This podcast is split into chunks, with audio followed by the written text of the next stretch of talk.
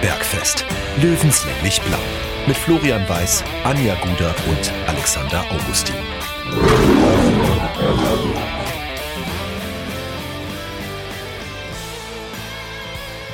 Servus und herzlich willkommen. Folge 2 des Giesinger Bergfestes. Äh, der virtuelle Stammtisch trifft sich zum zweiten Mal und wir sind definitiv gut gelaunt, möchte ich sagen. Ähm, mit dem Ergebnis in Halle haben wir, wir fast gerechnet. Haben wir den ersten Sieg in der Giesinger Bergfestzeit errungen. Ich sage auch wir, der Löwe ist ja immer wir. Ähm, ich bin sehr happy, dass wir heute zu dritt sind, was das äh, Giesinger Bergfest angeht. Aber wir haben einen Gast, weil Stammtisch, da kommen ja immer Leute mit dazu. Und wir freuen uns sehr, dass wir heute den ersten Gast haben. Also in der Gesamtheit sind wir zu viert. Ähm, ich begrüße jeden Einzelnen, würde ich sagen. Da hätten wir einmal die Giesinger Gossip-Göttin Anja Guder. Grüß dich. Hallo. Dann haben wir den altbayerischen All-Star-Archäologen Alex Augustin. Servus, Flo. Und dann haben wir unseren ersten Gast. Und ich würde ihn jetzt mal als Dresdner DFB-Dynamo bezeichnen. Das ist Dirk Adam, Sportchef von Focus Online, in dem Sinne auch einer meiner Kollegen.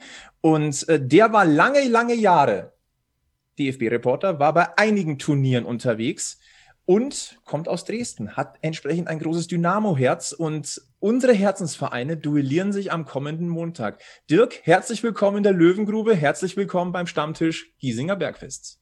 Lieben Gruß in die Runde und äh, ja, toll, dass ich äh, bei euch dabei sein darf. Klasse. Ja, wir sind, wir, wir sind äh, sehr, sehr geehrt. Äh, zweite Folge, erster Gast und dann gleich so prominent. Äh, man muss dazu sagen, viele Twitter-User kennen ihn vielleicht unter dem Namen Bananenflanke. Sollte man vielleicht auch dazu sagen. Dann macht es das Ganze noch klarer, wer da und bei uns am Tisch sitzt. Ähm, wir reden heute vor allem natürlich über das anstehende Duell zwischen 60 und Dresden, müssen aber natürlich nochmal zurückgucken aus vergangene Wochenende. Und äh, vielleicht hat es der ein oder andere ja mitbekommen, wir waren im Interview bei den Kollegen von Fußball vor Ort und wir sollten Tipps abgeben. Der Alex hat ganz fieserweise ja gesagt, derjenige, der am wenigsten Ahnung hat, muss den ersten Tipp abgeben. Das war ich. Und ich war so vorsichtig mit einem 2-1 für die Löwen. Ihr beiden hattet ja beide quasi im Gefühl, dass es hoch wird.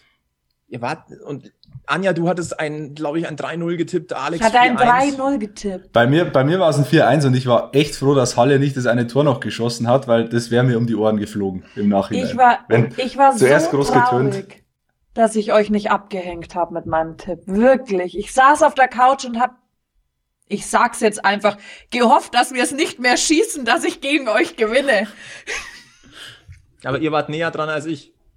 Gott sei Dank.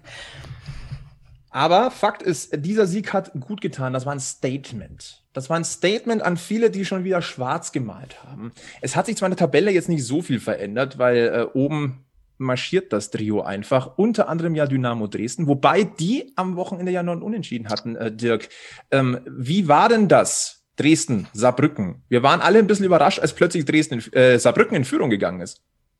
Ja, ich war jetzt überhaupt nicht überrascht, weil Saarbrücken äh, als Aufsteiger natürlich eine ganz, ganz tolle Saison am Anfang gespielt hat. Dann haben sie ein bisschen nachgelassen, die fangen sich gerade wieder. Und ich will jetzt nicht sagen, dass äh, Saarbrücken so eine Art Angstgegner von, von Dresden ist, aber ich hatte vor dem Spiel eh schon so kein, kein, kein gutes Gefühl, was bei mir eigentlich nichts heißt, weil wenn ich kein gutes Gefühl habe, gewinnt Dresden meistens.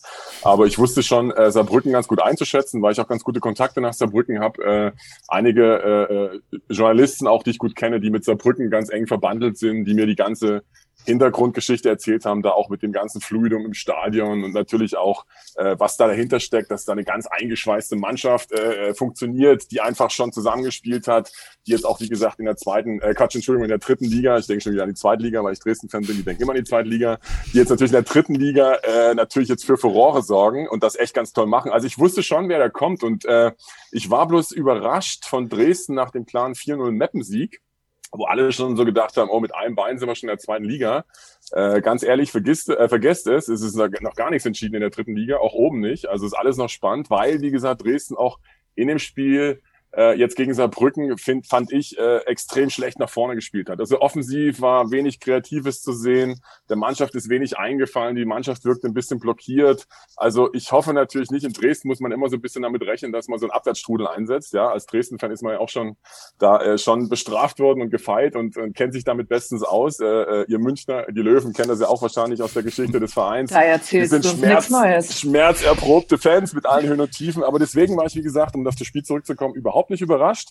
Ich war am Ende sogar froh, dass Dresden äh, den Punkt geholt hat. Äh, denn wenn Dresden, glaube ich, dieses Spiel verloren hätte, dann wäre so dieser Strudel, dieser Abwärtsstrudel, will ich nicht sagen, vielleicht ist das falsche Wort, aber dann wäre vielleicht so eine, so eine Szenerie eingetreten, die jetzt keiner in Dresden haben will. Weil im Moment vor dem Spiel war alles euphorisch, der Mappensieg war sensationell. Der Verein ist finanziell super aufgestellt, auch trotz Corona. Die Fans äh, fiebern trotzdem überall mit. Ihr habt ja selber wahrscheinlich erlebt oder gesehen. Äh, damals bei den Auswärtsspielen waren 25.000, wenn nicht sogar noch mehr Dresden-Fans in München. Das ist auch ein totaler Wahnsinn. Also wie gesagt, wir kommen da bestimmt nochmal auf die Fanbase zu sprechen.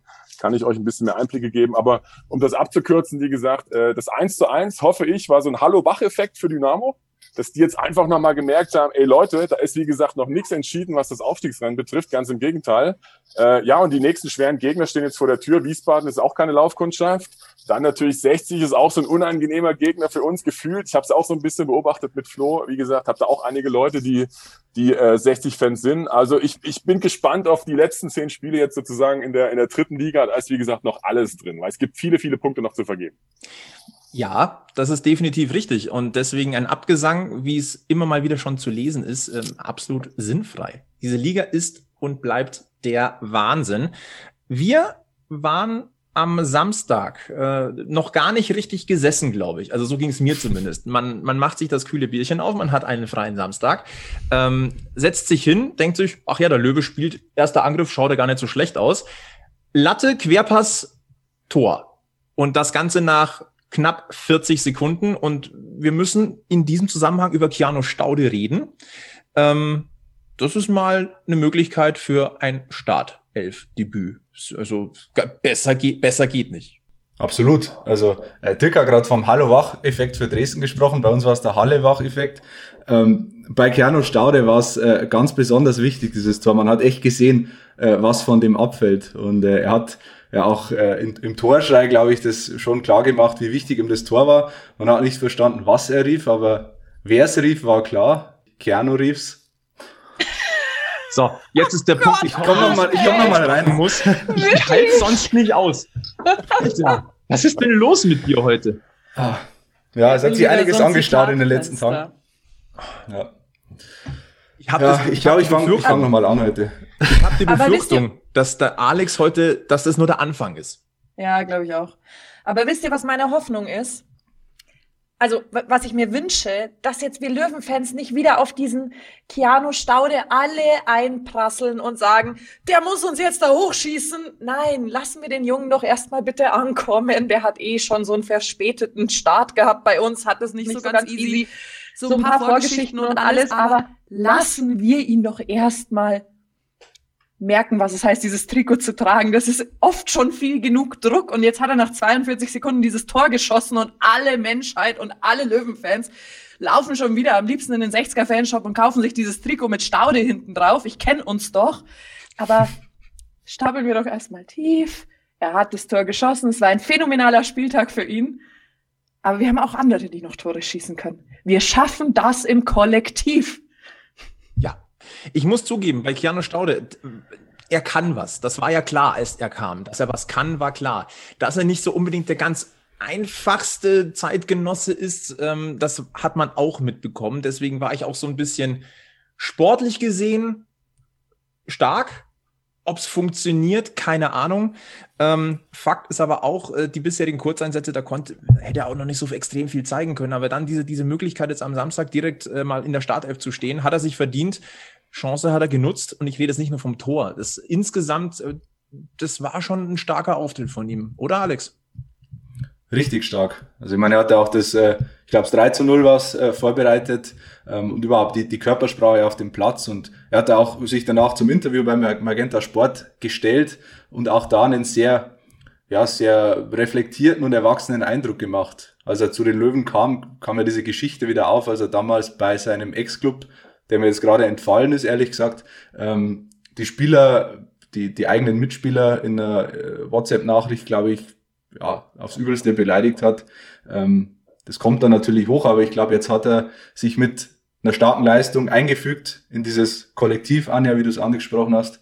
Und äh, der wird in den nächsten Spielen sicher noch äh, einige Tore machen und Gold wert sein für die Löwen. Anja, wie hat dir sein Laufstil gefallen? Habe ich tatsächlich gar nicht so drauf geachtet. Da habe ich Stoppelkamp und Benny Laut einfach so in meinem Kopf, da kann ich nicht anders. Da hat kein anderer mehr Platz in meinem Herzen. Weißt du, das wird jetzt schon zum Running Gag. Es tut uns leid, das hast du halt Abfolge. Zum Running Gag, im wahrsten Sinne des Wortes. ja, das, äh, so, das darf ich auch mal. Aber ich verspreche das bis zur nächsten Folge analysiere ich das nochmal. Mhm. Müssen wir ja gucken, wie er dann in Lübeck ist. Das ist jetzt dieser, dieser, diese kleine Krux an Folge 2 des Giesinger Bergfestes.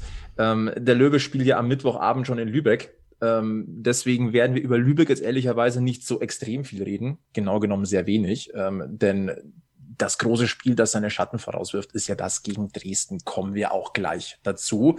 Ähm, aber nicht nur Keanu Staude ähm, hat am Samstag getroffen, sondern auch äh, der zweite Neuzugang gewinnt dann Merveille Biancardi. Und ich glaube, also mal zwei Gedanken zu diesem Tor. Erstens für ihn persönlich wichtig, dass mal wieder äh, einer reingegangen ist, weil nach seinem ersten Tor war jetzt ein bisschen Durststrecke. Und zweitens, verdammt nochmal, war das technisch stark. Alter Schwede. Schnell reagiert, äh, brutal verarbeitet mit einem Kontakt. Und dann, und was ganz wichtig war in diesem Spiel, sie haben es halt auch mal aus der Ferne versucht. Und diese Tore erzwungen. Weil in den letzten Spielen war es halt oft so, sie wollten den Ball ins Tor tragen und ähm, du musst in dieser dritten Liga Tore auch erzwingen. Und dieses 2-0 und das 3-0 von Dressel waren eben solche Tore. Da ziehst du aus der zweiten Reihe ab, triffst den Ball satt, ist vielleicht ein bisschen verdeckt, Tormann sieht ihn spät und dann schlägt er halt ein. Und äh, genau diese Tore brauchst du in dieser Situation, wo es vielleicht spielerisch nicht so ganz läuft. Dressels Lieblingsgegner ist ja sowieso Halle. Ja. Oder? Ja. Das war also zwei Spiele, fünf Tore. Kann man mal machen. Guter Typ. Kann man machen. Ähm, um das Thema Halle gleich mal äh, kurz dann schon abzuhaken. Ähm, etwas ganz Interessantes. 60 hat erstmals seit der Saison 81, 82 zehn Tore gegen ein Team geschossen. Damals, also im Profifußball wohlgemerkt, äh, damals der Gegner Bormatia Worms. Wer kennt ja, Wer erinnert sich nicht? Dazu war es der höchste Löwen-Auswärtssieg in der dritten Liga ever. Und jetzt eine Sache für Sascha Mölders, der hat ja auch getroffen. Also, ja. was ist ein, ein Ich weiß aber nicht, wie viele Wurstsemmeln es dafür gab. Ja, wahrscheinlich nur eins, war ja nur ein Tor. Ja, eine, ein eine, Tor, eine Semmel, ja. Eine Sache, die aufgefallen oder die jetzt klar ist und die einem Sascha Mölders wahrscheinlich so ein bisschen auch das Grinsen ins Gesicht treibt. 16 Saisontore von Sascha Mölders. Bedeutet, er hat genauso viele Tore geschossen wie Schalke 04. das wird ihn am meisten freuen, als alter Schalke-Hasser. das sind so Zahlen, die gehen unter die Haut, also. Das sind die kleinen Dinge im Leben. Ja. Und wir haben ja immer noch so die Hoffnung, dass es nächstes Jahr das Duell Schalke gegen 60 gibt. Dann wäre also bei Schalke bin ich mir relativ sicher, dass die nächste Saison zweite Liga spielen. Ob wir nächstes Jahr zweite Liga spielen, mal schauen. Das werden wir sehen. Das werden wir sehen. Und es ist vor allem abhängig davon, wie der, wie der Löwe in Lübeck spielt am Mittwoch. Auch Dresden hat Oder gespielt hat, je nachdem, wann ihr das jetzt hört. Mhm. Genau, je nachdem, wie, wann ihr das hört. Aber auch Dresden hatte noch ein Nachholspiel, äh, Dirk. Also parallel zum Löwen muss ja auch Dynamo ran. Und jetzt muss ich tatsächlich mal ganz kurz. Um ehrlich zu sein, wäre mir lieb, wenn Dynamo einfach gewinnt. In dem Fall ja. Definitiv, Dresden. weil gegen Wien Wiesbaden, die stehen knapp hinter uns. Da sollen sie bleiben. Genau. Also lassen wir Dynamo vielleicht durchmarschieren und dann gebt ihr uns die Punkte, weil gegen die Vorderen können wir wirklich gut punkten. Ich mache mir da eher Sorgen um das Mittwochsspiel gegen Lübeck, weil wir sind super Aufbauhelfer. Also wir geben den Menschen die Hand, den anderen Teams und sagen, komm aus den Tiefen dieser Liga wieder hoch. Dafür sind wir prädestiniert, das können wir. Und wir können den Vorderen die Punkte, ja, die, Kameradschaft. die Punkte abluchsen. Also, also Dirk, du merkst schon, wir sind dann alles Dynamo-Fans halt kurzzeitig. Alles, alles Dresden-Fans, obwohl ihr, obwohl ihr die Sachsen so gar nicht leiden könnt. Ja, ich muss, ich muss immer so dran denken, wenn ich, wo das erste Mal in München war. Ja, mein erstes, mein erster Eindruck war, ich habe echt gedacht, ich bin der einzige Dresdner in München. Ja, und dann bin ich mit der S-Bahn gefahren, Ostbahnhof. Ja, natürlich war jeder, jeder S-Bahn-Führer kam irgendwie aus Ostdeutschland gefühlt. Ja, und der erste nächste Haltestelle äh, Ostbahnhof, habe ich gedacht, oh, sind schon mal zwei. Ja, und um noch eine kleine Anekdote anzufügen, weil ich gerade dabei bin, da war ich zum ersten Mal beim Obi, habe mir eine Palme gekauft, dachte ich, okay, da sind wir schon mal zwei Dresdner mit dem S-Bahn-Fahrer, ja. Gehe ich an die Kasse, sagt zu der Frau, was kostet die Palme hier im Obi? Sagt sie, 34 Mark 40. Sag ich, okay, sind wir schon mal drei, ja. Also Sachsen, Sachsen ohne Ende in München, die nicht immer beliebt sind. Ich kenne das auch äh, aus Berlin, wo die ganzen Schwaben rumspringen und so weiter. Aber um es abzukürzen, wir sind eigentlich auch ganz nett und ganz lieb. Wir können auch, manche können sogar Hochdeutsch. Ich habe es mittlerweile gelernt. Ich wohne jetzt seit 20 Jahren in München. Deswegen äh, können mich, wir uns verständigen, Dirk. Fühle mich, fühle mich auch wohl. Ich glaube, auch wenn ich Sächsisch reden würde, könntest du es auch gut verstehen. Aber äh, Tatsächlich meine, kann ich da auch eine Anekdote erzählen, weil ich war mal gerne. in einem Volleyballverein in Chemnitz kurzzeitig oh, und ich musste mich immer bei 14 Mädels ganz hinten anstellen, weil ich nichts kapiert habe. Ich habe es mir einfach 14 Mal angeschaut, bis ich drangekommen bin, dann konnte ich es auch. Man muss aber zur Entschuldigung der Chemnitzer sagen, die haben einen unfassbar schlimmen Slang. Also die, okay. die Dresdner haben also diesen, diesen edlen, äh, diesen, diesen Feinslang, in Anführungszeichen, natürlich alles ironisch gemeint, ne? alles nicht so ernst. In Chemnitz, die singen ja. Also selbst ich als Sachse habe es in Chemnitz auch nicht ganz so einfach Richtung Erzgebirge. Also, aber das Thema schieben wir mal beiseite. Wie gesagt, meine Kinder sind hier geboren in Starnberg. Ich fühle mich ja wohl. Wie gesagt, es gibt auch, es gibt auch Ossis und Sachsen, die ganz nett sind und auch die ganz, ganz, ganz, äh, äh ja, mittlerweile auch weltoffen sind. Also ich habe auch viel gesehen durch meine, durch meine Jobs in der Welt, bei der WM, bei der EM und so weiter. Also es kommt natürlich immer darauf an, dass man Leute kennenlernt. Aber ich bin natürlich überrascht, dass ihr Dresden die Daumen drückt. Freue mich natürlich total. Kann euch aber das überhaupt nicht abnehmen, weil ich, dass ich glaube, dass ihr Dresden irgendwie die Daumen drückt. Aber ich finde zumindest. Alte Fanfreundschaft. Dass ihr, dass ihr mir das, dass ihr mir das sagt. Aber äh, nur ja, klar, 90 nee, Minuten. Du, um, um, auf den Ernst der Lage zurückzukommen, also ganz klar, ich meine, 60 Dresden sind zwei Traditionsvereine, die ganz klar beide in die erste Liga gehören, meine, meiner Meinung nach. Da gehören noch ganz andere Vereine rein und andere nicht. Ähm, aber 60, um das mal abzukürzen, für mich ganz klarer Verein mit der Geschichte, der Vorgeschichte, dann auch, äh, dass die in München mal die Nummer eins waren vor Bayern, was viele schon vergessen haben. Also ihr könnt da echt äh, stolz drauf sein, auf diese Historie, ähm, was ihr machen müsst und wo ihr auf einem guten Weg seid. Einfach wieder Ruhe reinbringen. Das ist in Dresden, passiert in Dresden gerade auch. Das heißt, wir haben äh, mittlerweile seit so ein paar Jahren wirklich, sind wir in ruhigen Fahrwasser drin. Die Finanzen stimmen, äh, um den Verein ist es ein bisschen ruhiger geworden. Zu Hause in den Stadien passiert eigentlich nichts mehr an, an, an Skandalen, an irgendwie Übergriffen. Auswärts ist immer ein bisschen problematisch, weil sich da viele Hooligans immer dazugesellen. Ich will die nicht in Schutz nehmen, ganz im Gegenteil. Aber ich glaube, Dresden hat leider mit dem Image sehr, sehr gelitten nach der Wende, was verschiedenste Punkte hat, aber hat auch eine riesengroße Fanbase. Wie gesagt, ich bin auch einer davon, von den, sag mal, guten Fans in Anführungszeichen. Man darf sich natürlich nicht selber loben, aber wie gesagt, ich bin jetzt auch keiner, der der hier rumrennt und irgendwie Leute anmacht oder sonst was. Also es gibt auch eine große Fanbase in Dresden, die wirklich das Herz am richtigen Fleck haben, die für ihren Verein einstehen, die gesagt, wer in Dresden mal war oder auch in, in München im, im, in der Allianz Arena beim Auswärtsspiel oder dann selbst in Giesing.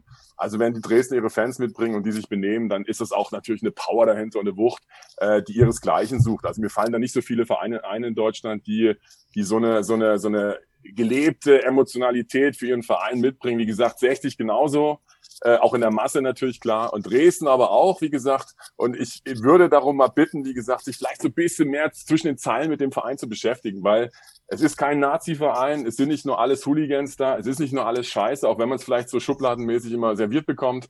Es ist viel, viel differenzierter und, und ist nicht so nischig. Ja, der Verein ist jetzt, wie gesagt, auch nicht muffig, ganz im Gegenteil. Äh, der Präsident von Dynamo Dresden ist ein sehr guter Freund von mir, der Holger Scholze, auch auf einem guten Weg. Das heißt, der gesamte Verein, wenn ihr Lust habt, ich lade euch herzlich ein nach Dresden, kommt mal mit, guckt euch an im Stadion. Oh. Also Dresden, um es abzukürzen, ich fange schon wieder an, hier für meinen Verein hier eine Lobeshymne zu singen. Dresden ist ein, ohne Scheiß, Dresden ist ein ganz fantastischer Verein mit allen Problemen, keine Frage, die noch zu lösen sind. Aber prinzipiell sind wir auf einem guten Weg und da hoffe ich auch, dass wir dabei bleiben. Also aber auf diesen Punkt nochmal zurückzukommen mit 60, also mein Wunsch wäre natürlich, wenn 60 auch mit aufsteigt, äh, mit, mit Dresden hochkommt. Aber wie gesagt, da ist noch, noch gar nichts entschieden oben. Ja, entscheidend wird sein, egal wie das Spiel auch gegen Wiesbaden ausgeht oder dann auch gegen 60, entscheidend wird sein, was die drei Vereine oben machen. Rostock hat einen Riesenlauf gerade. Ingolstadt, Ingolstadt punktet auch weiter. Das heißt, wenn da die drei oben weiter punkten, wird es natürlich für die anderen Vereine schwer. Genau darum geht's. Dresden, Rostock, Ingolstadt momentan wie ein Uhrwerk dort oben. Ähm, Rostock absolut brutal. Aus den letzten zwölf Spielen zehn Siege, 31 Punkte. Also, it, das ist brutal. Das ist einfach eigentlich nicht, nicht nachzuvollziehen, dieser Run. Äh, Ingolstadt momentan auch, muss man auch ganz deutlich sagen, haben jetzt auch das direkte Duell gewonnen ähm, bei Wien Wiesbaden. Da ging es ja auch ganz schön zur, zur Sache. Ähm, hat auch wieder nicht unbedingt ehrlicherweise zur Sympathie des äh, Ingolstadt-Trainers Thomas Oral beigetragen, aber das ja. ist nichts Neues. Ähm, ist alles aber auf einem anderen Papier. Äh, 60 Dresden. Ähm, Anja, vielleicht darf ich da mal ganz kurz dir das Wort übergeben, denn 60 und Dresden sind beides ja äh, Vereine, die vom, vom Anhang leben, von Emotionen, mhm. von vollen Stadien. Und wir haben ja mal auf äh, Instagram und Twitter und glaube ich auch Facebook gefragt, was ist denn so das? Was Nö, Facebook haben wir nicht gefragt. Überall anders. Und da würde ich jetzt ganz gern dir das Wort übergeben, weil du hast ja mal geguckt, was da so an Antworten gekommen ist. Ja, und es ist, ah, da habe ich gleich Lust drauf, auch wieder ins Stadion zu gehen, wenn die Leute so schreiben, gell? Also wir haben gefragt, worauf freut ihr euch am meisten, wenn es wieder ins Stadion geht? Und es war eigentlich, also die Gemeinschaft, auf die kommt es den Leuten an. Ähm, ganz witzig fand ich auch äh, Boys in Blue auf Instagram. Alles, ich vermisse es sogar 30 Minuten, um eine, für eine Limo anzustehen. Also man nimmt Sachen in Kauf, oder sich mit wildfremden Fans auszutauschen, zu quatschen und was zu trinken, obwohl man sich danach nie wieder trifft und vielleicht sogar den Namen vergisst. Ähm, ja, ihr wisst, wie das im Stadion ist. Und genau das schreiben halt auch die Leute. Zum Beispiel Sebastian Waltel hat auch deutlich gesagt, naja, man kann sich ja nur darauf freuen, weil auf die Sonne scheint bei Tag und Nacht. Und wir wissen, wo sie nur Tag und Nacht scheint. Und das ist im Grünwalder Stadion. Also natürlich. Ich würde am liebsten mitsingen jetzt. Ja, und es ist ihm auch wurscht, ob er beim ersten Spiel nach dem Lockdown quasi 90 Minuten, 90 Minuten eine Fahne vorm Gesicht hat. Das nimmt er alles in Kauf. Er will nur wieder in dieses Stadion rein und 60 unterstützen. Also wir haben da wirklich die Stehhalle wurde so oft genannt. Der Grünspitz ist ganz vorne dass die Leute da gemeinsam ihre Häube trinken wollen oder dass sie einfach entspannt vom Candidplatz den Berg rauf marschieren wollen ins Stadion das ist alles Gemeinschaft und Gesellschaft, was da getitelt wird. Und wir wissen, wie Giesing ist, wenn da Heimspiele sind. Giesing ist außer Rand und Band, kein Auto kann mehr fahren, nix geht da mehr. Man hat die Bars und die Borzen und man zieht von Ecke zu Ecke und genau das sagen uns halt die Leute auch genau in diesen Posts einfach und in ihren Antworten. Und das ist doch schön, da können wir uns drauf freuen, weil uns findet man da auch immer nach dem Spiel. Vor dem Spiel, und nach dem Spiel. Vor dem Spiel schaffe ich es meistens nicht. Bin immer knapp dran. Ach, das gehört bei mir dazu. Also erstmal schön mit Freunden in Giesing treffen, dann ein Bierli, äh, ein Bratwurstsemmel irgendwo und dann äh, philosophisch den Weg zum Giesinger Berg äh, besteigen. Und äh, nach dem Spiel ganz wichtig, analysieren. Analysieren ja, ich, in Giesing. Ich analysiere das auch auf meinem Weg durch die Borzen in Giesing immer. So, also ich bin ja der oft zu spät komme, obwohl ich immer hier auf euch warten muss. Das verstehe ich bis heute noch nicht ganz. Aber ähm, ich komme knapp ins Stadion und danach feiere ich das exzessiv, egal ob wir gewonnen oder verloren haben. Ich ziehe vom Riff Ruff ins Stüberl, ins Schaumermoy und dann kommt ja noch irgendwas, was ich vergessen könnte. Und am Ende kehre ich dann wieder im Giesinger Bräu ein, weil da könnte es ja noch lustig sein. Und man trifft so viele Leute, es ist einfach so, so schön. Und ich liebe es auch, wenn man einfach so Wisst ihr, dieses dumm von der Seite angeredet werden beim Fußball? Wisst ihr, was ich meine? Das ja, ist so ein Lebensgefühl. Das vermisse ich so ein bisschen. Hey, Spezi! Jetzt kommst du mir aber nicht so nahe, gell? So. ich vermisse auch die Rufe aufs Spielfeld während des Spiels, ehrlich gesagt. Der Hojo Gabe! So, oh, Klassiker. So, so in, der, in der dritten Minute oder so. Der ja. Hojo Gabe! Immer das immer! Ja, genau, immer so. das immer. ah ja, grandios. Grandios. Dirk, wie geht's bei, wie geht's dir? Ich meine, ähm, du bist ja auch einer, der durch viele Stadien getingelt ist. Ähm, du hast auch regelmäßig versucht, ja immer mal wieder die äh, Dyna Dynamo zu sehen. Wir haben uns ja vor der Saison, bevor, auch bevor Corona losgegangen ist, haben uns ja darüber unterhalten, ähm, wenn Se äh, Dynamo absteigt, dann hast du ja mit 60, mit Bayern 2, mit Haching und mittlerweile mit Türkgücü, eigentlich hättest du vier Möglichkeiten gehabt, ja. Dynamo in München zu sehen. Das ist total bitter. Also ich, wir haben auch eine große Fanbase hier in München, also was die Dresdner Fans betrifft. Also kommen nicht alle dann aus Dresden angefahren. Gibt auch, wie gesagt, hier auch ich denke mal schon im vierstelligen Bereich im Umland, äh, also in den Tausenderbereichen schon Fans, die zu jedem Spiel hier kommen würden. Also ich finde es total schade. Wir haben es schon ausgemacht mit ein paar Leuten, dass wir uns die ganzen Spiele in München natürlich auch angucken, also inklusive Haching und so weiter.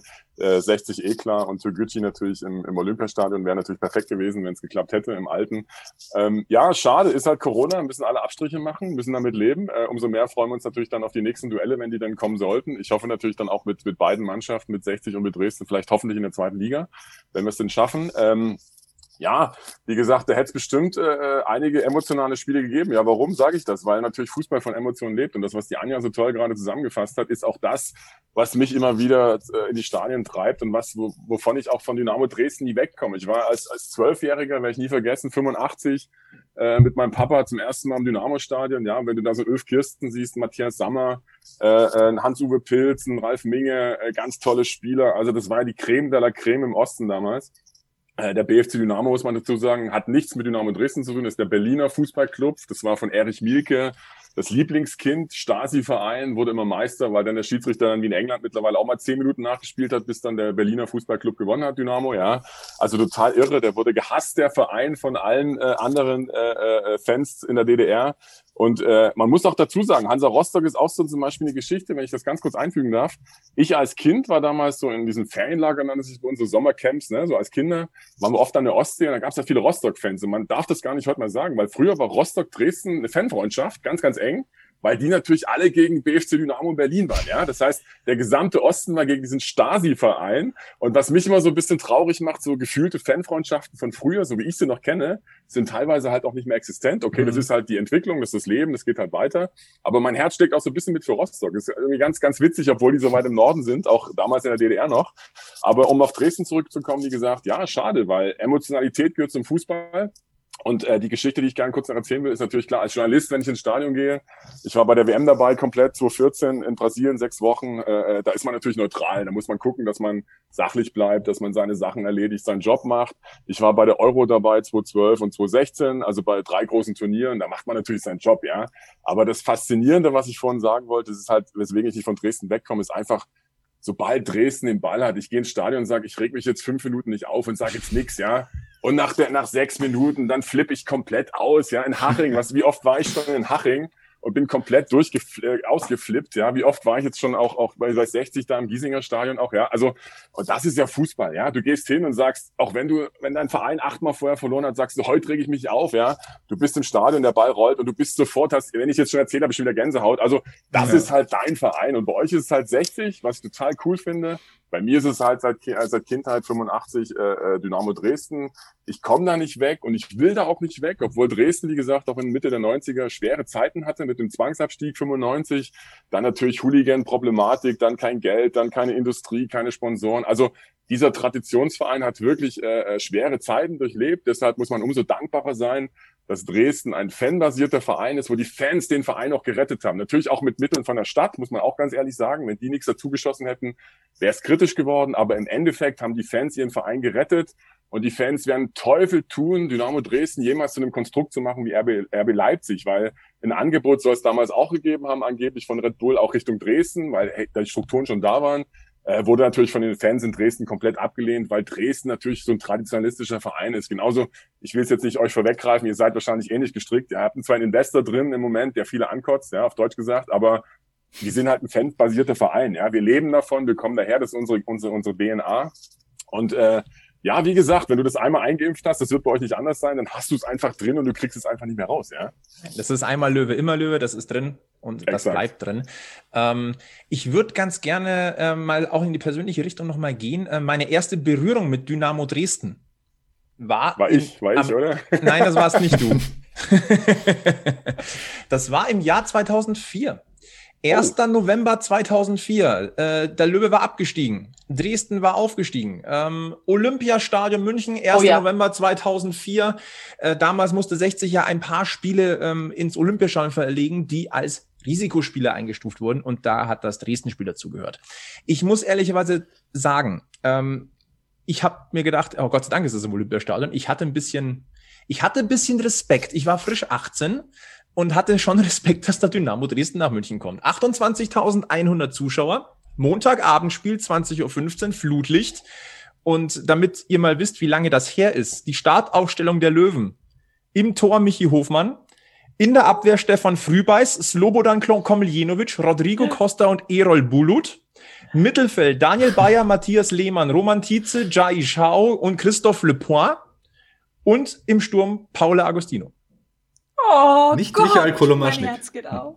Ja, und äh, da machen wir auch ganz kurz, wir gucken mal kurz auf Dresden, mal gucken, wie, was, was bei Dirk jetzt gleich die Namen auslösen. Also Im Tor gewonnen, Oliver Herber, jetzt 2-0, ja. in der Abwehr Volker Opitz, Jan Seifert, Alen Basic, im Mittelfeld René Beuchel, Carsten Oswald, Oh, Christian René. Hauser und Christian Fröhlich. ja.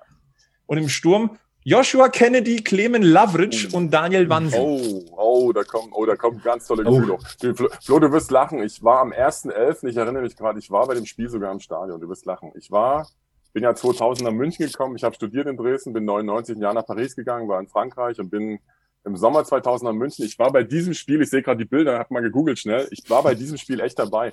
Und Flo, ich gebe dir recht, äh, das muss man kritisch auch sagen. Äh, da gab es doch viele angetrunkene Dynamo-Fans und ähm, da habe ich mir damals gedacht, das ist wirklich nur eine Anekdote, die ich persönlich erlebt habe. Da gab es wirklich so viel äh, äh, verquere Typen, wo ich gedacht hatte, ich habe einige 60er-Fans gesehen mit Kindern, wo ich dann dachte, wenn ich jetzt ein Kind hätte, zu diesem Zeitpunkt hatte ich noch kein Kind, ich bin erst ein bisschen später Papa geworden, jetzt Papa von, von, von zwei tollen Kindern, habe ich so gedacht, boah, krass, also ich bin jetzt Dresden-Fan mit den Klamotten, gehe da in das Stadion rein, aber ich hätte schon Respekt, weil das so ein Papa nah an uns vorbeigegangen mit Kindern, es ist natürlich nichts passiert, ja, aber da habe ich so gedacht, boah, der hat schon, hat schon äh, Jojones, der Papa da von dem 60er-Trikot. Also ich wäre jetzt in dem Moment vielleicht nicht an den Leuten da vorbeigegangen. Das hat, ist jetzt nicht Dresden-spezifisch, ja. Das wirst du wahrscheinlich auch auf Schalke haben oder in Dortmund, wenn da so ein paar äh, angetrunkene Typen, die so ein bisschen vielleicht auch gewalttätig aussehen, vorbeikommen. Aber das ist mir gerade noch in Erinnerung geblieben, weil wenn ich gerade die Bilder sehe, das war nämlich im November, 1. November war das, ne? Das war arschkalt irgendwie, da war ich Mhm. im Stadion, genau. Wir waren auf der Südseite, weiß ich noch, da waren die Dresden-Fans äh, äh, äh, auf der Südseite in dem Block drin. Und wir haben es, wie gesagt, 2-0 verloren, glaube ich sogar. Ne? Das war irgendwie, wenn ich, ja genau. Nee, bei diesem, das ist, das ist witzig, dass du das Spiel erwähnst. Da war ich echt live dabei. Ist krass. Und da habe ich Ja. damals die Erinnerung gehabt, wie gesagt, zum Glück bin ich Dynamo-Fan und gehe da in den Block und mir kann ja nichts passieren mit dem Trikot. Aber du hast recht, zu diesem Zeitpunkt war ja auch diese Hooligan-Problematik eine ganz andere. Ja, das Ja. heißt, da haben natürlich versucht, Hooligans diesen Verein auch zu bestimmen und äh, zu übernehmen. Und das ist halt dieser ewige Kampf auch zwischen links und rechts im Verein. Also Dresden, nochmal, um das zu unterstreichen, ist kein rechter Verein, auch kein Nazi-Verein. Es gibt ganz verschiedenste Ströme. Im Moment pendelt es eher so ein bisschen Richtung Mitte-Links. Ja, dass die Rechten rausgedrängt werden. Aber wie gesagt, der, der Verein ist so vielfältig, den kann man in seiner Gesamtheit äh, gar nicht beschreiben. Ich will das gar nicht, wie gesagt, schönreden. Es gibt genügend Probleme, aber im Moment bin ich echt froh, dass diese wilden Zeiten, wo der Verein auch echt eigentlich schon am Ende teilweise war, finanziell, ja, dass es Dynamo Dresden überhaupt gibt. Und äh, ich bin mittlerweile auch an den Punkt angekommen, wo ich sage, egal in welcher Liga Dresden spielt, ob in der fünften oder der dritten oder egal wo, der Verein existiert noch. Und das ist ein Riesenwunder. Das heißt, nach dieser Geschichte, die Dresden durchlebt hat, auch alle Fans, und das ist ja das, warum die Fans an diesem Verein so hängen. Du kommst da, je mehr du mit einem Verein leidest, das könnt ihr mir wahrscheinlich bestätigen, desto schwerer, desto schwerer kommst du ja von deinem Verein weg. Das ist ja das Krasse, ja. So, ein- so, so ein Bayern-Fan, ja, mei, wenn sie gewonnen haben, ja, haben sie gewonnen. Aber wenn sie verloren haben, scheiß drauf, der geht halt irgendwie Prosecco trinken, ja, oder irgendwas, ja. Also, ich kann natürlich kein Bayerisch nicht falsch verstehen, sorry, ich kann nur Sächsisch, aber ganz ehrlich, also je mehr du gelitten hast mit einem Verein, dann kriege ich schon wieder Gänsehaut, du, du bist dann wie festgeschweißt, ja, und da gehst du halt durch, durch alle Höhen und Tiefen nimmst du mit, ja. Und das ist eben auch Dresden, deswegen sind die Fans auch so emotional, weil das ein Stück von ihrem Herzen ist, eine gewisse DNA. Und das, da gibt's wie gesagt, ich sag mal, von, von, von 10.000 Fans, sind natürlich noch viel mehr, sind 8000 genau wie ich. Die sind stinknormal, die lieben ihren Verein, ja. Und wie gesagt, leider, leider wird in den Medien, ich bin selber Medienvertreter, ich kann es ja objektiv ein bisschen beurteilen, wird natürlich immer dieses, dieses äh, subjektive Schubladendenken benutzt, wenn Dresden funktioniert natürlich immer, ne? Wenn da eine Tankstelle brennt, wenn da wieder jemand verprügelt wurde, wenn der Verein wieder irgendwie finanziell angeschlagen ist. Also diese, aber dieses Chaos-Image sind wir zum Glück ein bisschen losgeworden. Es hat jetzt eher so ein bisschen Schalke, ne? Oder ein paar andere Vereine. Auch Hamburg ist ja immer noch so ein bisschen, wo du sagst, ja, was machen die da eigentlich? Ja, also seit drei Jahren in der zweiten Liga. Da bin ich froh, dass Dresden von diesem, von diesem Image ein bisschen weggekommen ist. Aber es ist immer noch ein langer Weg, weil das Image ist extrem beschädigt worden. Muss man ganz ehrlich sagen. Äh, seit dem Zwangsabstieg 95, dann ab 2000, wie gesagt, mit den Hooligan-Geschichten und so weiter. Also da ist noch ganz, ganz, ganz, ganz viel zu tun in der Außenwirkung. Ne? In Sachsen selber Außer jetzt in Aue oder Chemnitz oder in Leipzig mittlerweile gibt's natürlich keine Dynamo-Fans. Aber generell haben viele ein Gefühl für Dresden, weil eben durch diese DDR-Zeit damals, durch diese Riesenerfolge, Dresden hat ja unheimlich viele Pokale gewonnen. Also die waren, glaube dreimal im Viertelfinale im Europapokal, dann Pokal der Pokalsieger, zweimal Viertelfinale gespielt, UEFA-Pokal, achtmal DDR-Meister, achtmal Vizemeister, siebenmal Pokalsieger, nur mal um diese Vita nochmal kurz aufzuführen. Also es war wirklich schon gefühlt so das Bayern München des Ostens. Und äh, wie gesagt, ich versuche so ein bisschen immer die Leute, wenn die denn Interesse haben, denen dieses Gefühl zu vermitteln, was ich halt habe und die ein bisschen aus dieser Nische rauszuholen, ah, die Dresdner, alles Hooligans und Rechte. Nee, eben nicht. Also wie gesagt, zwischen den Zeilen lesen, da ist noch viel, viel mehr. Ja, also kann ich alle nur einladen, sich da so ein bisschen mit zu beschäftigen, Leute kennenzulernen. Und jetzt mache ich auch mal Punkt, weil ich so viel geredet habe. ich kann dich da sogar nur äh, bekräftigen, weil ich war, als ich während der Uni-Zeit äh, in Mittweida studiert habe, war ich bei Dresden im Stadion mit meinen männlichen Kommilitonen. Also ich war die einzige im Sportjournalistenjahrgang. Ähm, und die Jungs haben sich dann gedacht, ah, die Gute, ja, das Mädel, das kann uns Wurstsemmeln und Bier holen. Ja, okay. Ich natürlich nett, wie ich bin, empathisch, bin da rausgegangen, an den Schalter hab gesagt, ja, also gell, ich, ich bräuchte sechs Semmeln mit Bratwürsten. Da habe ich mir schon schwer getan, ja. So, hab das aber oder Brötchen. Ich habe hab versucht, es auf der aber normalen Sprache wir zu sagen. trotzdem, ja. Ja, sie, sie fand mich auch sehr nett, weil und dann habe ich halt noch sechs Bier oder so bestellt und dann ja. ich so Okay, Hindernis. Du hast nicht dran gedacht? Alles ist voll bepackt. Und dann die nette Frau hinterm Schalter. Das würde mir, glaube ich, in keinem, also ich weiß nicht, wo es mir sonst passieren soll. Ich hätte es auch nie geglaubt, sagt sie. Du, ich helfe dir jetzt schnell. Ich sperr kurz den Kiosk zu und trag das mit dir dann rein, weil die Hälfte liegt sonst eher am Boden, wenn du das alleine machst. Und ich fand das so sympathisch und so ist mir dieses Stadion im Kopf geblieben. Ja, ja. Das war ein Moment, keine Ahnung, den habe ich irgendwie drüber gestellt. Deswegen es, ist Dresden bei ja, mir sympathisch. Es hängt ja Anja auch immer mit im, im gesamten Leben immer damit äh, zusammen, was du selber für Erfahrungen machst. Ja, ob das ja. mit anderen Vereinen ist, wie gesagt, ich bin jetzt auch kein großer Schalke-Fan. Ne? Warum? Weil ich da schon verschiedene persönliche äh, Erfahrungen gemacht habe, wo ich gesagt habe, boah, soll natürlich nicht heißen, dass alle Schalke irgendwie hm, Punkt, Punkt sind, sondern im Gegenteil, da gibt es wahrscheinlich auch tausend Fans, die sind so wie du und ich, ja, oder wie wir, die, die fiebern mit und haben Gefühl, aber das Schöne ist einfach, sich zu öffnen für so Sachen. Also wie gesagt, ich mich auch für 60, wo ich dachte, als ich mich erstmal mit der Biografie von eurem Verein beschäftigt, da habe ich gedacht, ey, was ist denn da los gewesen? Ey, das war die absolute Nummer eins in den 60ern, ja, bis Anfang 70er, dann ist das Ding auseinandergegangen, dann kam auf einmal Bayern vorbei. Also was ist denn da für ein Potenzial für eine Tradition? Und ist ja nicht umsonst, dass die ganzen Münchner oder die meisten halt für 60 äh, ihr, ihr Herz schlägt, blau schlägt, ja, und viele aus dem Umland und so weiter natürlich dann sagen, okay, Bayern mag sein, wie es will, aber was hat denn dieser Verein? Ist ein schlafender Riese und genauso ist Dresden auch. Dresden ist in meinen Augen bis zu einem gewissen Punkt einfach ein schlafender Riese, ja, also ein, Gigant aufgrund dieser Fanbase. Wer, wer hat denn das schon, ja? Also Ingolstadt wird es nie erreichen, geschweige denn nicht mal ein Zehntel davon, ja. Also, Wien, Wiesbaden ist auch ganz nett, aber ganz ehrlich, oder so Heidenheim dieser Welt, also das kannst du einfach in kein Verhältnis setzen. Deswegen wünsche ich unseren Verein sportlichen Erfolg und auch diese Ruhe, die die gerade im Moment haben, ja, auch diese sich auf finanziellen, äh, auf die Basis zu stellen. Ich weiß jetzt nicht genau, wie es mit eurem Investor aussieht, ob es da immer noch so Probleme gibt, könnt ihr mich ja nochmal kurz aufklären. Aber wie gesagt, Dresden im Moment, man weiß ja nie, was nächstes Jahr ist, aber im Moment haben die es echt geschafft, sich mal zu setteln. Und das wünsche ich mir, dass die einfach mit beiden Füßen auf der Erde bleiben und auch jetzt nicht vom Aufstieg reden, sondern einfach ihren Job machen. Ja, sind noch zehn Spiele auch für euch. Und da ist noch viel zu tun. Und wenn das dann geschafft ist, rechnerisch, dann kann man echt mal dann die Rotkäppchenflasche aufmachen. Ja. So kann man das sehen. Also momentan ist es auch bei 60 vergleichsweise ruhig. Das ist für uns auch ungewohnt. Ja. Ähm, aber äh, ja, du hast gesagt, das sind noch extrem viele Punkte zu vergeben. Und diese, diese Liga hat uns ja schon gelehrt, die ist total wahnsinnig. Ähm, es gibt eine schöne Querverbindung übrigens zu Dresden mhm. und 60. Ähm, und das ist echt Wahnsinn. Weißt du, Dirk, eigentlich, dass ohne Löwenpower Dresden gar nicht auf Tabellenführer wäre? Oh, dann äh, bring mich auf Stand. Komm, ich ja, ja, denn 25 von den 50 Dresdner Toren in dieser Saison wurden von Spielern geschossen, die oh. schon den Löwen auf dem Herzen trugen. Und das sind Christoph Daferner, Philipp Hosener, Patrick Weihrauch und Yannick Stark. Oh, und Chris Löwe. Ah, nee. 25 Tore von 50.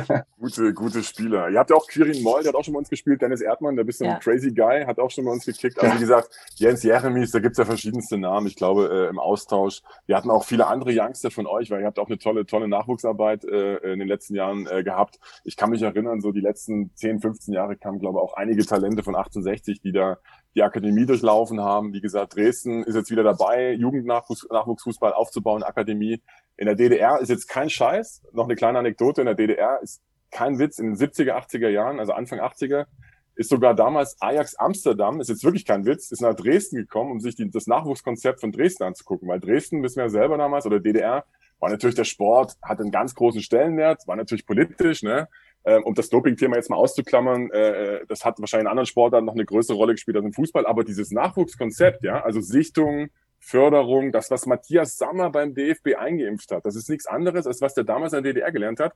Und von Ajax Amsterdam ist kein Scheiß, wie gesagt, 70er Jahre, Ende, Anfang 80er, sind die nach Dresden gekommen und haben sich das angeguckt, wie das funktioniert. Und diese Ajax-Schule, kennt ja jeder selber, diese Nachwuchsschule, ist natürlich nicht jetzt von Dresden abgestammt, aber die haben sich Inspiration teilweise von Dresden geholt. Und da ist jetzt Dresden wieder dabei, sich dieses, dieses, dieses Nugget, äh, äh, diese Nugget-Sammlung da irgendwie wieder, wieder zusammenzubauen, weil das einzige ist halt für unsere Vereine, du musst halt Nachwuchs aufziehen, auch wenn du dann Leute verlierst, aber mit großem Geld werden wir es jetzt nicht sofort schaffen. Okay, ein Investor kommt, da funktioniert es jetzt Örding und so weiter, siehst du selber, klappt es halt auch mal nicht, ja, geht's halt komplett in die Hose. Aber das, das, das Konzept unserer Vereine, dieser Traditionsvereine muss ganz klar sein, Nachwuchsleistungszentrum. Auch auf die Gefahren, dass man die Hälfte der Leute oder mehr verliert. Aber ein, zwei Leute bleiben dann, haben auch das Herz wieder dann, kommen zurück, sind vielleicht mal Spielerberater, erinnern sich an ihren Verein. Also das muss das Ziel sein. Und das hat Dresden mittlerweile auch erkannt, hat ein ganz tolles Nachwuchsleistungszentrum hingebaut an, an die Elbe, an die Flutrinne, wo ich früher selber als Leichtathlet trainiert habe, habe selber auch lange Fußball mal gespielt, äh, bei Dynamo Heide Dresden. Das war so ein Nachwuchsverein von Dynamo Dresden in Dresden. Also wie gesagt, da, da, da muss man einfach jetzt die richtigen Stellschrauben drehen und die richtigen sozusagen Lego-Steine schon mal aufbauen und nicht jetzt denken, wir sind die Allergeisten, nur weil wir Tradition haben, weil für Tradition kannst du dir mal gar nichts kaufen. Ja? Also Tradition selber ist natürlich auch ein Genickbruch-Argument, äh, äh, weil natürlich du dich da drauf ausruhen kannst. Das war auch in Dresden ganz oft so, dass die Leute gesagt haben, ja, wir haben doch Tradition, wir sind doch Tradition. Verdammte Scheiße, dafür kannst du dir überhaupt mal nichts kaufen. Ja, Tradition ist sogar äh, eine Fessel in meinen Augen, die dich in deinem Denken beschränkt. Siehst du auf Schalke ja auch. Was hat denn Schalke die letzten Jahre gemacht? Die haben gesagt, ja, wir waren ja schon deutscher Meister vom Krieg und wir Tradition und Schalke und hier. Da kannst du dir mal nicht mal ein Euro dafür kaufen. Das heißt, Tradition ist das eine. Ja, du hast einen gewissen Trust, eine Benchmark, wo du sagst, okay, die Leute vertrauen darauf, weil du eine gewisse Historie hast. Aber Stand jetzt musst du gucken, wie bist du jetzt gesettelt. Das heißt, scheiß auf Tradition, nimm's im Hinterkopf mit, aber stell dich gesund auf als Verein, ja. Finanziell, bring Ruhe rein. Nachwuchsarbeit, ja. Mach einen sauberen Job, fang nicht an zu träumen, lass beide Füße auf dem Boden. Und nur so kann es eigentlich unseren beiden Vereinen gelingen, also dass, dass die dann einfach irgendwann mal zweite Liga kommen, sich stabilisieren. Und hoffentlich, ich bin jetzt auch nicht mehr der Allerjüngste, hoffentlich erlebe ich es noch von meiner Rente, dass Dresden vielleicht irgendwann mal, ich glaube schon nicht mehr dran, äh, mal wieder in die erste Liga aufsteigt, weil ganz ehrlich, das Umfeld und die Leute und auch der Verein dann mit dieser, ich nehme das Wort mal noch mal in den Mund, Tradition, die haben es einfach auch verdient. Und genauso ist es ja bei 60. Wenn ich da sehe, ich wohne ja als, wie gesagt, in Pullach, nicht weit weg jetzt vom, vom äh, Giesinger Stadion da bei euch. Ich bin, fahre da immer vorbei zur Arbeit, sehe das eigentlich jeden Tag jetzt äh, vor Corona, ja also wie oft sehe ich auch die Leute da am Wiener Wald an der Ecke stehen, ja, die da 60 ja. Fans sind und, und, und nach, nach einer Niederlage dann leiden. Und also wie gesagt, ich kenne das, ja. Ihr redet bayerisch, ich rede sächsisch, aber vom Gefühl her, glaube ich, sind wir nicht weit auseinander, was dieses Leiden betrifft und diese Hoffnung, da irgendwann mal wieder hochzukommen, ja. Das ist absolut richtig und Hoffnung gehört einfach auch dazu. Also ich glaube, ähm, Hoffnung darfst du nie aufgeben solange rechnerisch was möglich ist, aber immer schön hier bei sich bleiben im Kopf. Ganz, ganz wichtig. Äh, ich habe noch eine interessante Zahl und die kann uns Löwen jetzt nicht unbedingt gefallen. Und die betrifft Markus Kauczynski, dem Dresdner Trainer. Denn der Kerle hat bisher achtmal gegen 60 gespielt als Trainer und hat achtmal gewonnen. Ja, Puh. 19 zu 6 Tore. Und jetzt kommt noch was. Markus Kauczynski hat bisher zweimal gegen Michael Kölner als Trainer gespielt. Zwei Spiele, ein Sieg, ein Unentschieden. Das heißt, sowohl Michael Kölner als auch der Lö als auch äh, 60 hat gegen Markus Kauczynski noch nicht gewinnen können. Aber Flo, dafür Puh. sind ja sehr Serien da, dass das Serien gebrochen werden, oder? Ich meine, ich bin natürlich für Dresden schön, keine Frage, aber es, es, jede Serie muss auch mal enden. Ne? Jetzt nicht am Montag vielleicht, aber. ja, also, also wir haben ja, wir haben dir ja quasi schon die Hand gereicht. Äh, Dresden darf Wien, Wiesbaden wegballern dann lasst ihr die Punkte im Grünwalder Stadion beim Löwen und danach könnt ihr von uns aus auch da oben die Meisterschaft holen. Das soll ja recht sein, solange der zweite Platz dann an den Löwen geht, ist alles in Ordnung. Der Dirk weiß das auch insgeheim in seinem Herzen. Er redet immer die ganze Zeit vom Doppelaufstieg gefühlt. Ja. Er wünscht sich, die beiden Vereine gehen gemeinsam hoch. Wie soll's denn anders funktionieren, als wenn die nicht uns die Punkte geben am Mon also an dem Montag, hä? Ja, es geht nicht anders. Die sind wichtig. Dirk, Dirk also wir, wir könnten uns doch darauf einigen, Dresden als erster hoch, 60 als zweiter hoch und Rostock geht in die Relegation. Äh, bin ich bin ich dabei. Hauptsache Rostock kommt irgendwie noch mit hoch, weil wie gesagt, mein Herz hängt auch noch bis an Rostock. Aber ich muss euch eins sagen, äh, wie gesagt, ich finde 60 ist auch so diese diese Liga Saarbrücken. Also macht euch da mal nicht zu wenig Hoffnung weil ähm, ich glaube, Dresden hat spielerisch so ein bisschen Probleme mit euch. Das hat man schon im Hinspiel gesehen. Also ich glaube, 60, äh, wenn die ihr Spiel aufziehen, wir sind ja beide die, ich glaube, Tor, torreichsten Mannschaften, die am meisten Tore geschossen ja. haben. Und bei Dresden ist immer so die Frage, ne? Also die kommen, wenn die gut reinkommen, dann, dann, dann, dann spielen die unentschieden oder gewinnen ihre Spiele, ja. Aber Dresden ist auch noch nicht so gesettelt, weil die Mannschaft ist erst seit einem, seit einem jetzt sagen wir Dreivierteljahr zusammen, ja. Die ist auch komplett neu zusammengewürfelt worden. Muss natürlich dazu sagen, dass die alte Mannschaft, die natürlich auch durch Corona und natürlich auch sportlich damals letzte Saison abgestiegen ist, komplett fast verkauft wurde. Es sind also, du kannst glaube an einer Hand abzählen, dass wie viele Spieler noch in Dresden geblieben sind. Unter anderem der Broll, der ein überragender Torwart ist. Also wie gesagt, die Klasse ist da. Die Frage ist halt immer, ob Dresden es auf die, äh, in die Spur kriegt, also die PS auf die Straße. Aber mein Gefühl ist es für Montag, ich habe auch wieder kein so ein geiles Gefühl. Also ich glaube, mit dem Unentschieden wäre ich jetzt in München zufrieden, ganz ehrlich. Ja, wenn wir jetzt gegen Wiesbaden gewinnen hoffentlich und dann in, in München Unentschieden holen, dass du diesen Drive behältst, ja, dass du nicht jetzt in München natürlich, die werden jetzt nicht 0-4 verlieren hoffentlich, aber dass du nicht so, so einen Genickschlag kriegst und auf einmal fängst du an, ins Trudeln zu kommen. Also das ist so mein Gefühl, wie gesagt, ich bin da sehr, sehr, bin sonst immer ein Optimist, aber da bin ich so ein bisschen skeptisch, wo ich sage, ich tippe mal, also ich hoffe mal auf ein 1 zu 1 äh, gegen euch. Also mehr will ich gar nicht irgendwie erwarten, weil schätzt mal Dresden auch nicht zu stark ein. Die Mannschaft ist nicht schlecht, ja. Die hat natürlich die beste Auswechselbank in der dritten Liga. Das heißt, wenn da einer rausgeht, wird der eins zu eins ersetzt. Ne? Aber die Frage ist halt, wie die in die Spur finden. Und vor allen Dingen, die noch viel wichtigere Frage ist ja bei euch. Ihr seid auch so ein bisschen so eine, so eine, so eine Wundertüte. Ne? Einmal haut er die Leute weg mit 4-0 aus dem Stadion, keine Ahnung. Dann habt ihr wieder ein Spiel, wo du denkst, was machen die Löwen denn da? Also ich ja. glaube, diese, das wird ein total witziges, lustiges Wundertütenspiel. Also ich bin da, wie gesagt, für alles offen. Ich wäre mit dem 1 zu 1 zufrieden. Die Bilanz zwischen 60 und Dresden ist übrigens auch ziemlich ausgeglichen. 16 Mal gab es dieses Duell bereits. Sechs Siege für die Löwen, drei Remis, sieben Siege für Dresden, 25 zu 25 Tore, also ausgeglichener geht schon gar nicht. Und das Hinspiel, du, Dirk, du hast es kurz angesprochen, das war eigentlich so der Wendepunkt für Dresden in dieser Saison. Denn ähm, bis dahin, das war der zehnte Spieltag, äh, 60 auf Rang 3, Dresden auf Rang 8 mit gerade mal 13 Punkten, hatten von den ersten neun Spielen schon vier verloren. Nach dem Spiel gegen 60, was Dresden nach 0-1 Rückstand im Übrigen ja dann 2-1 gewonnen hat, ähm, hat Dresden nur noch zwei Spiele verloren. Also vollkommen, vollkommen richtig. Und da bist du wieder an dem Punkt, was ich gesagt habe, weil die Mannschaft mit Coach Schinski wurde ja äh, zur Saisonbeginn komplett neu zusammengestellt. Also komplett. Ja, ich habe ich hab echt schon am Anfang gedacht, nach den ersten Spielen, ich habe dann auch dem, dem Holger Schmidt von, von der DPA, meinem Kumpel aus der Brücken, äh, geschrieben. Ich sag, ey, mit der Mannschaft, ey, da wirst du nicht aufsteigen. Ja, habe ich da ein bisschen zu weit negativ aus dem Fenster gelehnt. Jetzt sind sie gut in der Spur, auch wie gesagt nach diesem Spiel, ähm, was auch irgendwie kurios war, wieder irgendwie auch, auch ist mir total in Erinnerung geblieben gegen die Löwen. Also, aber ich bleib trotzdem dabei. Die Löwen hast du gemerkt, die, die liegen Dresden nicht so richtig. Also warum auch immer, weil die Löwen auch dann, wenn die ins Spiel kommen, dann auch wie gesagt äh, diverse äh, Sachen ausspielen können, flexibel sind nach vorne und so weiter. Also die Frage wird sein, ob die Löwen ihren, ihren, ihren Spielrhythmus finden, ihren Spielspaß sozusagen, um nach vorne zu kommen. Und Dresden, wie gesagt, wenn du den eine einschenkst ähm, und auch der der der Mai von uns, der Sebastian May, der Kapitän, der ist auch gar nicht so gut, wie der gemacht wird. Also es sind auch paar Leute dabei, die jetzt vielleicht ein bisschen, bisschen über, überschätzt äh, werden, finde ich jetzt. Also, aber das wird, wie gesagt, spannend zu sehen sein. Ich, ich freue mich auf das Spiel tierisch. Ich werde wahrscheinlich im Stadion sein. Ich habe mich mal akkreditieren lassen für nächsten Montag.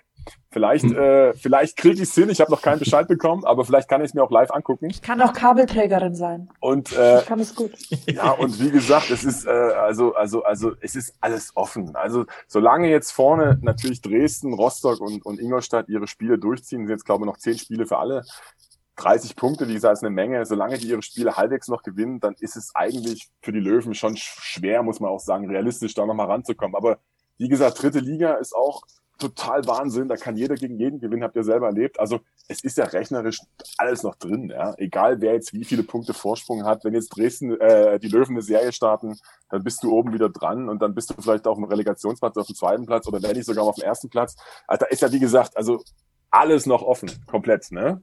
Diese Liga ist unglaublich Wahnsinn. Anja, äh, Alex, was verbindet ihr, wenn ihr Dynamo Dresden hört? Was sind so eure ersten Gedanken beziehungsweise Erinnerungen vielleicht sogar? Es ist nicht meine erste Erinnerung, aber die prägendste. Ich glaube, es war Saison 2010, 2011. Dresden in der Allianz Arena zu Gast, zweite Liga. Und äh, es stand nach 60 Minuten 4 zu 0 für Dresden. Ich weiß nicht, ob ihr euch erinnern könnt. Ich glaube, äh, Michael Poté, gab, hieß der oh, so? Ja. Ich glaube schon. Poté, der Legendärer super, Stürmer, der, der jedes Mal gegen uns getroffen hat. Also hast du die Uhr danach stellen können. Und das war das Spiel. Ähm, mein Papa und ich wollten meine Schwestern so ein bisschen zu den Löwen bekehren. Meine Schwestern, Zwillinge, sind äh, sechs Jahre jünger als ich und die waren da das erste Mal im Stadion dabei. Ähm, sie lief da natürlich sportlich nichts, aber auch äh, was die Fans anging, blieb das Spiel in Erinnerung. Äh, Dresden hatte gefühlt 25.000 Fans dabei und die haben sich einen Spaß draus gemacht, äh, zum Anpfiff nicht im Block zu sein. Der Gästeblock war leer. Und äh, nach drei, vier Minuten Spielzeit stürmten diese 25.000 Dresden-Fans den Gästeblock mit einer, mit einem Lärm, äh, den, den hat, glaube ich, die Allianz Arena seither nicht mehr gesehen. Vielleicht äh, Relegation gegen Kiel äh, kann man vielleicht vergleichen, aber das war Wahnsinn. Also äh, ist mir bis heute in Erinnerung geblieben. Spiel ging dann 2 zu 4 aus. Ich glaube, äh, Daniel Birow hat ein Tor geschossen und puh, Stefan Eigner, glaube ich, oder Kevin Volland, einer von den beiden. Es war auf jeden Fall keine, ist keine schöne Erinnerung, aber die Fans von Dresden sind mir seitdem positiv in, in Erinnerung geblieben. Mm, das Spiel habe ich auch noch total am Schirm, aber durch meine letzten Stationen, wo ich so journalistisch tätig war, äh, habe ich tatsächlich Paul Will und Jonathan Meyer öfter beleuchtet. Und die zwei äh, sind mir in guter Erinnerung und äh, zwei akribische Arbeiterjungs, finde ich, die ihre Sache wirklich gut machen. Und Paul Will, man kennt ihn ja noch aus äh, von Kaiserslautern, so ist er dann zu den Bayern-Amateuren gekommen, dann zur, äh, zu Dynamo Dresden.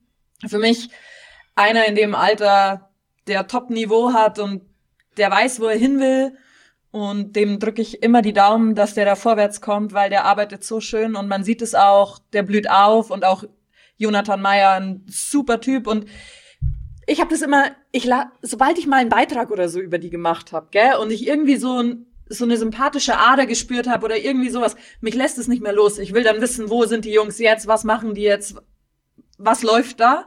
Und beide, glaube ich, sind ganz gut bei euch angekommen. Ja, der Will ist äh, äh, ganz toller Spieler, hat immer noch ein bisschen Luft nach oben, weil der vertändelt oft mal den Ball, der sichert natürlich hinten nach viel ab und, und verteilt die Bälle vorne. Also vom, vom Talent her absolut Top-Spieler, also absolut Zweitliganiveau auf jeden Fall. Er muss bloß ein bisschen noch äh, ja noch ein bisschen, ein bisschen mit seinen Leistungen irgendwie konstanter bleiben, finde ich. Also er hat manchmal so Abspieler dabei, wo auch mal ein Gegentor dann entsteht. Also das sollte halt nicht passieren, wenn er die Bälle noch ein bisschen sauber verteilt, wäre es klasse.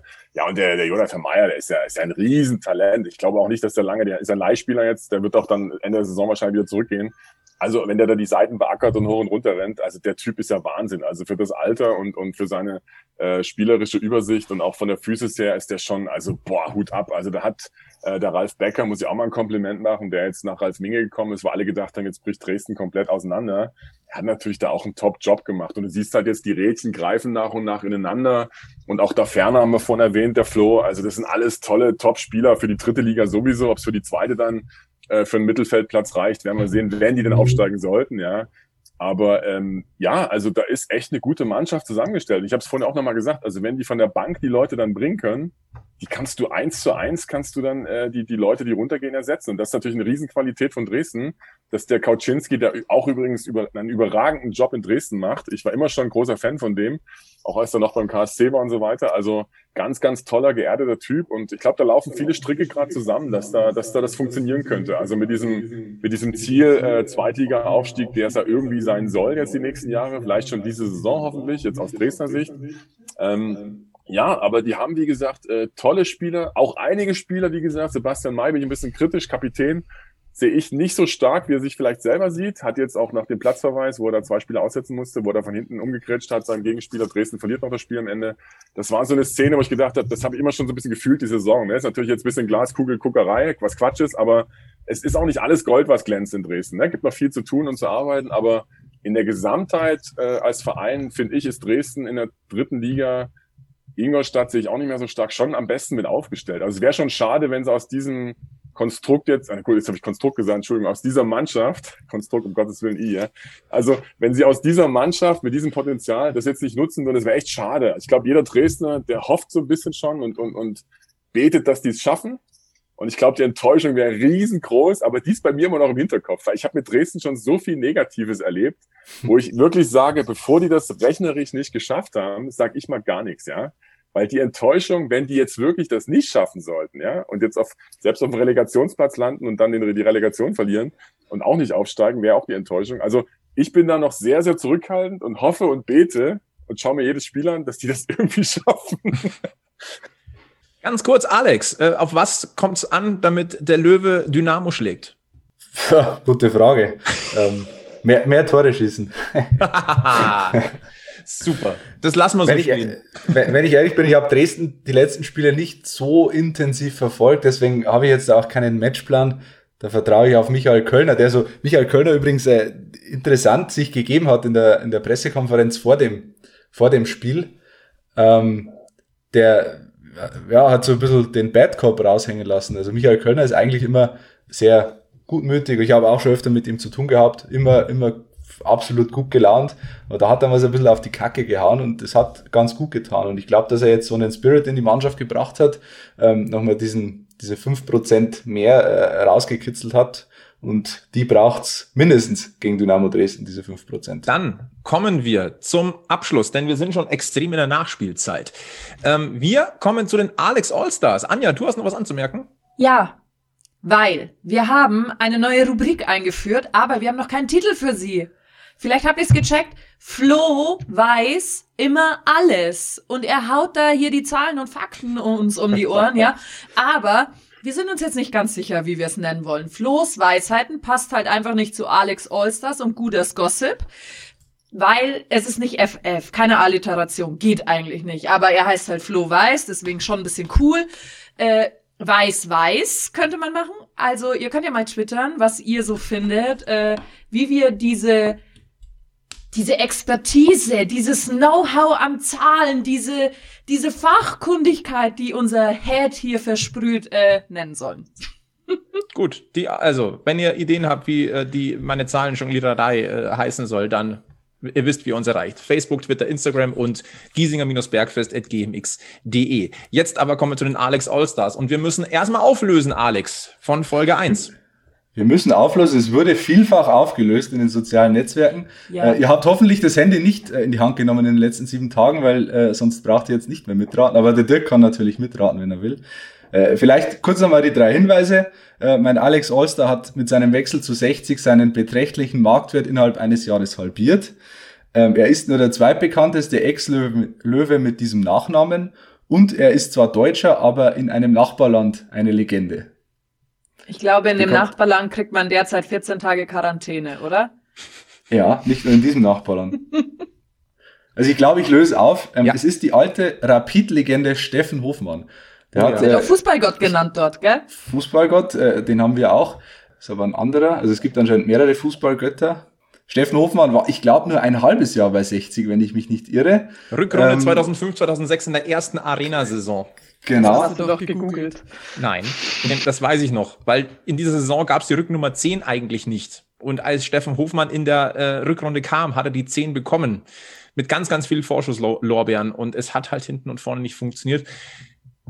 Das lag an sehr vielen Punkten. Das ist der Druck dieses Trikots, wenn du es anziehst, mhm. über das wir in Folge 1 gesprochen haben. Ja, definitiv. Steffen Hofmann ging auf jeden Fall nach diesem halben Jahr zurück nach Rap äh, zu Rapid Wien und hat da ja, das fortgesetzt, was er vor seinem Wechsel zu 60 schon angefangen hat. Hat über, über 500 österreichische Bundesligaspiele gemacht und ist da eine absolute Vereinslegende. Mittlerweile Karriere beendet. Ja. Und da hätte ich, äh, Flora, hätte ich an dich noch eine Frage, weil äh, wir haben die Folge ja am letzten Dienstag aufgenommen. Ich habe bis spät nachts geschnitten. Die Folge ging in der Nacht online.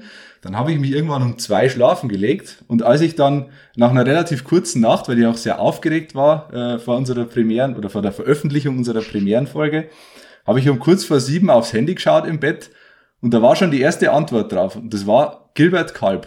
Ich habe nachgeschaut, Mittwoch 6.59 Uhr. Ja. Schreibt Gilbert Kalb, das kann doch nur Steffen Hofmann sein.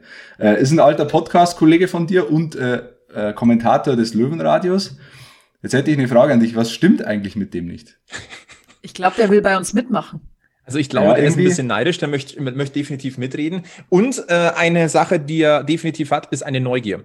Ähm, der hat mich in den Tagen äh, vor der ersten Aufzeichnung auch schon gelöchert, was wir denn so vorhaben und was, auf was er, äh, wann die Folge online geht und so, weil er ist ein Frühstückshörer von Podcast. Er frühstückt anscheinend auch sehr früh, ja, weil äh, mhm. äh, die Folge hat ja fast eine Stunde gedauert. Die Alex Allstars kamen ganz am Ende. Das heißt, er musste sich ja schon mal durchkämpfen durch die Stunde. Hat er. Also kann ja. ich dir nur sagen, hat er. Respekt, treuer Hörer offenbar jetzt schon nach der ersten Folge. Okay, genau. und jetzt wollen wir, jetzt wollen wir weiterraten, weil Dirk ist noch da. Genau. Vielleicht kann er heute noch lösen. Ja. Genau. Bin ich gespannt, ob das jemand von euch spontan lösen kann. Wenn, dann bitte für sich behalten, weil äh, wir wollen natürlich unsere Hörer auch mitraten lassen. Meine drei Hinweise für den nächsten Alex Allstar.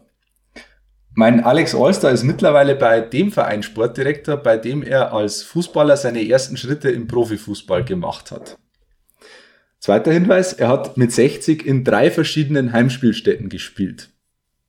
Und dritter und letzter Hinweis, sein Markenzeichen, das er damals bei den Löwen schon trug, trägt er auch heute noch. Jetzt könnt ihr eine Woche grübeln und überlegen. Äh, viele haben gesagt, äh, das war ja viel zu einfach, Steffen Hofmann, komme ich sofort drauf. Deswegen mache ich es euch heute ein bisschen schwerer. Okay. Danke für die ganzen schlaflosen Nächte. Wir werden überlegen. Genau, und wer es weiß, auch bei auch die Hörer, ähm, kommentieren, Instagram, Facebook, Twitter oder in eurer Podcast-App in den Bewertungen. Und noch wichtiger, Daumen drücken, damit wir jetzt halt bis nach dem Dynamo-Spiel sechs Punkte holen. Ja.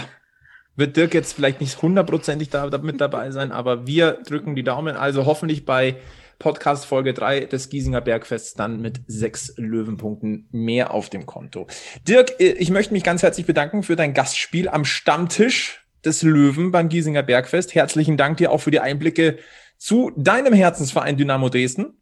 Danke mich für die Einladung. Es hat echt wirklich richtig fett Spaß gemacht, weil ich wusste jetzt gar nicht, was mich erwartet, aber das war echt klasse, mit euch zu sprechen. Also danke Alex, Anja und Flo. Und Flo, ein dickes Kompliment. Ich wusste gar nicht, dass du so ein überragender Moderator bist. Also ich glaube, das sollten wir bei Focus Online auch mal einführen, so eine Podcast-Show, weil ich finde, das hast du extrem gut gemacht. Das war von mir eine 1 plus mit Sternchen.